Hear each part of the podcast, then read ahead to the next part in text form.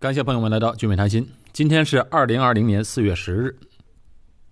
目前新加坡实行居家办公，在家上课，人们的相互的接触少了，希望两周后的情况能够稳定下来。客工宿舍很可能成为新加坡最大的集中爆发的感染源。现在已经有超过四百个确诊病例都是来自于客工宿舍，接下来呢还会一定会大幅增加的。不过，现在有两万多名的客工都被隔离起来了，而且也都被分开了。有五千多名在必要服务岗位上的客工被安置在军营和一些空置的组屋。没有染病呢大量的客工也都被安置在像新加坡博览中心，也就是这个平时 AEIS 考试的地方，还有其他的更多的场所也被腾出来。目的呢，就是让感染者可疑病例。和没被感染的人群全部分开，因为这客工宿舍人群又比较密集，而且他们属于弱势群体，更需要帮助。那现在从政府的层面啊，都在积极的去控制。新加坡也新成立了一个防疫工作组，专门来应对客工的防疫。啊，主要是呢军队来接手，由军队和警察部队的医疗团队、军医们负责客工们的防疫任务。负责他们所有的隔离、卫生、膳食，他们在隔离期间的工资也照发。从民间来看呢，这两天为客工们捐款，在网上捐款啊，两天就筹集到了三十五万新币，这些都是民间自发的捐款，来协助他们的各方面。客工们聚集在一起的情况它比较严重，居住也比较密集，接下来一定会有大量的确诊病例出现，在稳定下来之前，数字还会不断攀升的。所以在这之后，新加坡的疫情会出现两条线，一条是本土的确诊病例，另外一条是客工们的确诊病例。目前本土的还是算比较稳定的，大部分的确诊病例呢都能找到源头。所以虽然是在新加坡，但是这两条线它没有交集，所以很多人担心孩子和家人在新加坡的安全问题。其实客工们那里是完全。隔绝开了，以防疫也分开，有两个工作组分别去进行防疫工作，所以确诊病例的增加也不用太担心，只要尽量待在家里，少出门就可以了。在新加坡呢，这个外来的工作人士特别多，外来的工作者呢又分为几个不同的层次。在二零一九年，新加坡的 EP 就业准证有十九万人。这 EP 要求学历高，工资也高，所以这部分人呢是新加坡最希望让他们留下来的。他们是可以申请 PR 的，而且呢成功率比较高。第二种准证是 S Pass，S Pass 有二零一九年有二十万人，这些人呢相对于 EP 来讲学历较低，或者呢是毕业的院校比较一般。工资那相对 EP 的要求要低，所以申请 PR 呢难度相对呢比 EP 要大。最后一种就是 WP，WP 就是工作准证，一共有九十八万人，这个呢是新加坡人数最多的这个工作准证。其中这九十八万人呢，有二十六万人是女佣、保姆，有二十八万人是建筑工人。剩下的是其他方面的客工。这 WP 他是不能留下来的，不能申请 PR 的，所以呢，他们来新加坡目的呢就是打工赚钱，尤其是建筑工人呢居多。建筑工人都从哪里来的呢？二十年前的建筑工人啊，主要以中国来的建筑工人为主。后来因为国内的经济不断发展，这些建筑工人啊，在国内的这个工资也大幅提高了，所以现在的建筑工人在这儿的中国人很少。主要是由南亚地区的一些比较落后的国家，比如说印度啊、斯里兰卡、孟加拉这些地方来的。EP 准证和 S Pass 啊都有公司的最低要求，达不到最低要求根本不能申请。当然，除了工资之外呢，还有这个人员配比的要求，就是和新加坡本地人这一个配比。你比如说吧，就是 S Pass，它属于中等技术人才，一个公司如果请一名 S Pass 的外国人必须先决条件是已经有九个新加坡公民和永久居民，啊，才能聘请一名 S pass。还有就是每聘请一名 S pass，公司呢必须要缴人头税，每月六百五十块钱。啊，这样做的目的呢，就是要保护本地的中等的技术员工。EP 方面呢，它没有本地员工配比的限制，也不用交劳工税，他们的专业和技能都是新加坡所缺少的，所以啊，所以啊，任何条件都没有。WP 呢，属于中低等技术，或者是没有什么技术，只是来从事一些体力劳动的。这个的配比要求呢，它分行业，比如建筑工人要求比较宽，因为没有几个新加坡人本地人愿意从事这个行业。而且 WP 是没有工资要求的，没有最低的工资要求，完全按照市场价。也就是说，公司给个工资，谁愿意干就干。哎，这个呢就引出了另外一个话题，就是关于新加坡的最低工资。新加坡是不实行最低工资的制度的，它没有实行最低工资制度的理由呢？就是新加坡人和本地的公民和永久居民的弱势群体、低收入者，政府是以补贴的方式来帮助，而不是强制实行最低工资。另外呢，新加坡的失业率又相当的低，几乎可以说是全民就业。实施最低工资制就会迫使雇主给高于市场水平的工资，但并不是所有的雇主都愿意这么做。如果实行，有可能导致就业率的降低。人们为了能找到工作，也可能从事低于最低薪金的非法工作，哎，最终使这个就业问题就恶化。但有一个人呢，他不这么看，他是持反对态度的。这个人呢，也是新加坡的一个人物，他就是新加坡现任的巡回大使许通美。许通美先生现在八十多岁了，他是一名新加坡的。国际法的律师啊，同时又是大学的教授，也是一名新加坡的外交官。以前曾经担任过新加坡的驻联合国的代表。哎，从一九六八年开始，他一直到九十年代，他都在不同的时间段以不同的身份出使纽约联合国总部以及在华盛顿的一些职务。目前呢，许崇美担任新加坡的巡回大使。呃这个职位呢很有意思。这个职位虽然隶属于新加坡的外交部，但它本身呢，又不是新加坡的公务员。那这个巡回大使呢，这个大使呢是为了外交，但是呢，他也没有一个说固定到某一个国家驻扎，哎，没有这个，并不是住在外边某个国家的一个大使，而且他也不是特使。所以这个职位干什么用的呢？这个职位的设立呢，就是为了让在新加坡有一些有影响力的人呢，他来维护新加坡的国家利益和声誉。因为他们不属于公务员，所以他们的言论并不代表啊新加坡的国家的立场，外交部也不会干涉。除了负责一些新加坡的这个特定的职务范围呢，也不限定他们的私人活动，私人名义下发表的演讲或者撰写的文章也可以随便。也就是说啊，巡回大使可以对其他国家对于新加坡的争端可以发表意见，哎，他随便说，和新加坡政府没关系。以前有过这样的例子，跟马来西亚有一些争端的时候呢，这些大使呢都会发声，但是呢，有些这些大使的发声呢，就引起别的国家的抗议。那但是新加坡政府说，哎，跟我没关系啊，他们说他们的，并不是政府的意见。而最主要的是呢，这个巡回大使啊。更多的时候呢，他们对新加坡政府会提出批评。对于政府出台的政策啊，有褒有贬。比如这个话题，他批评新加坡不实行最低工资政策，他就曾经严厉批评过。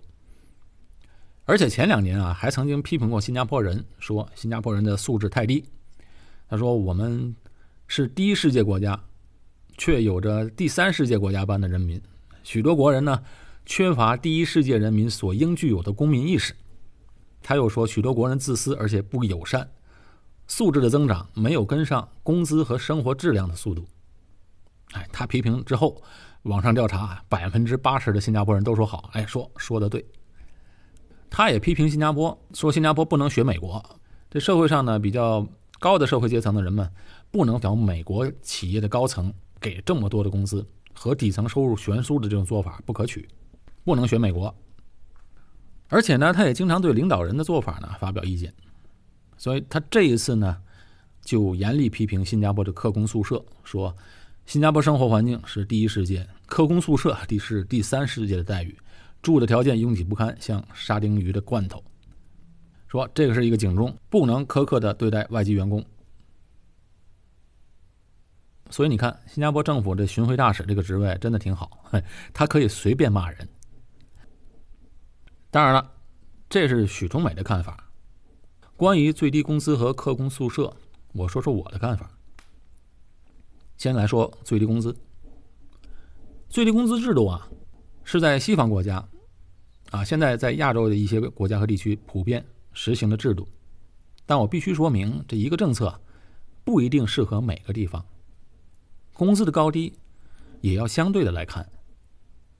比如在新加坡，五百七十万人口，有一百二十多万外国人在这里就业。这些高学历的、高技术的呢，EP 呢，这些人的生活你不用担心，享受高工资，住的条件也比较好。那中等技术呢，相对的条件就会比 EP。差一些，不管是 EP 还是 S Pass，他们都要自己租房或者买房住。那最低技术这些人呢？啊，这些劳工、这些客工呢，反而他们的住宿是雇主提供的，伙食也是部分提供的。比如女佣，她是住在雇主家里的嘛。这些客工们住的也都是雇主提供的客工宿舍。而且一部分的膳食，这个雇主也包的。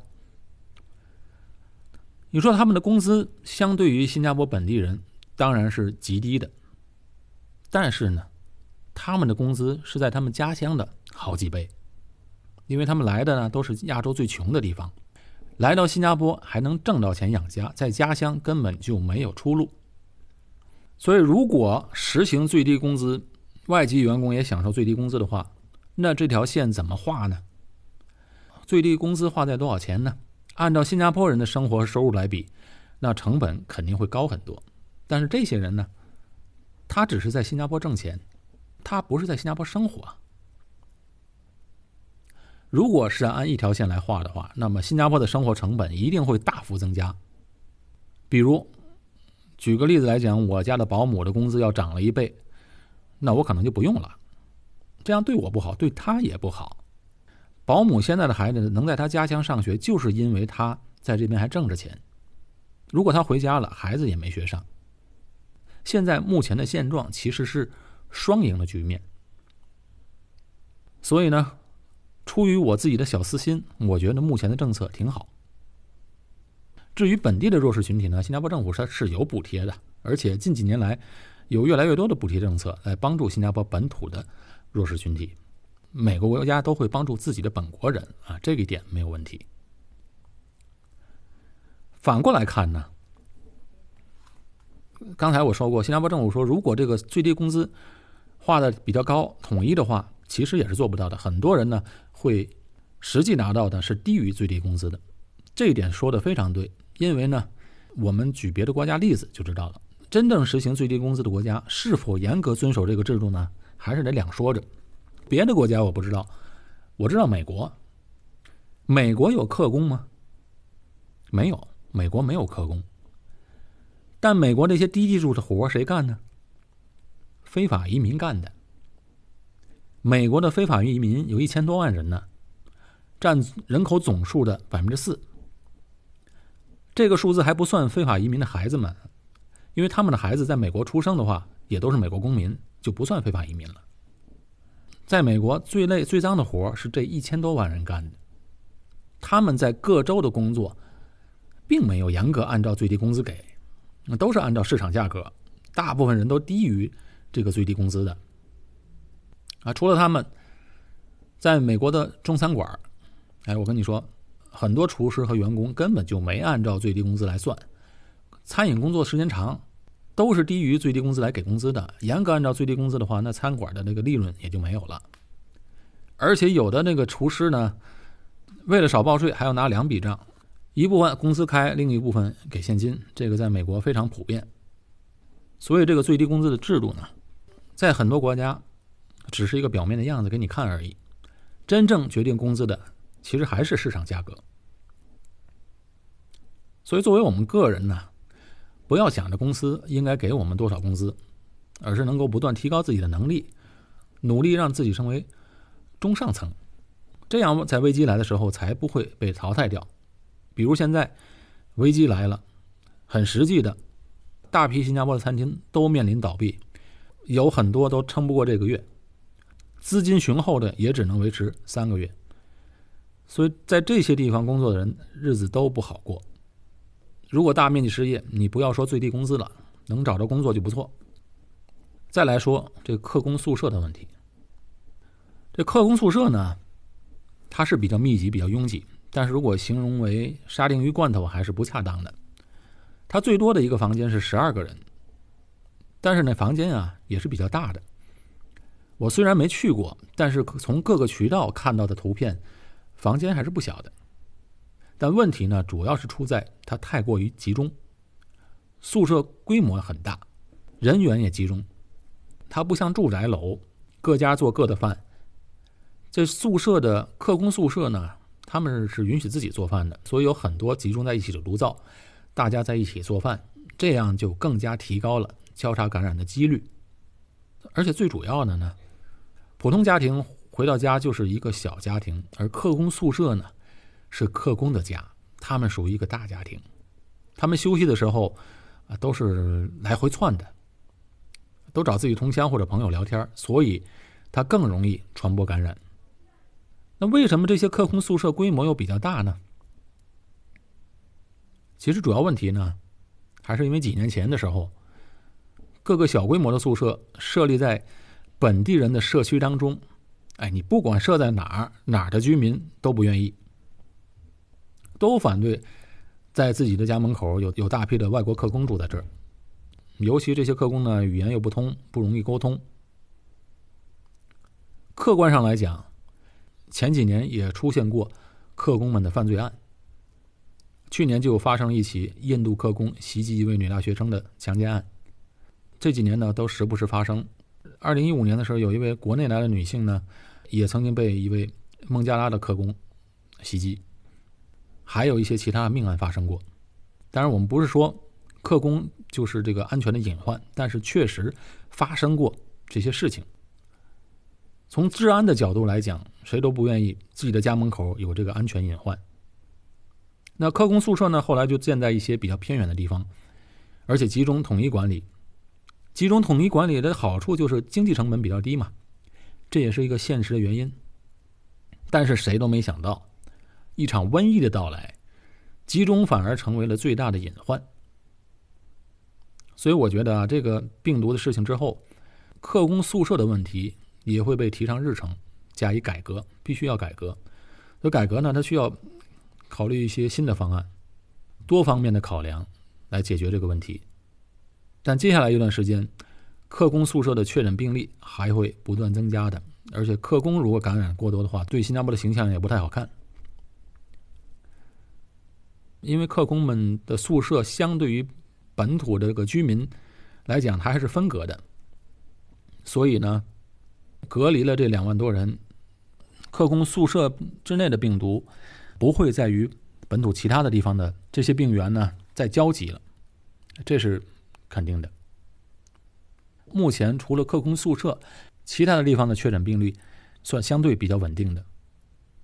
当然，在新加坡完全稳定下来之前，病例呢还有可能增加。希望这两周呢，因为严格的措施到位了，大家也又不能随便出门了。两周后，应该整体的疫情情况能够稳定下来。好，今天就说到这儿。本期节目到此结束，我是高俊伟，在新加坡。我们下期节目再见。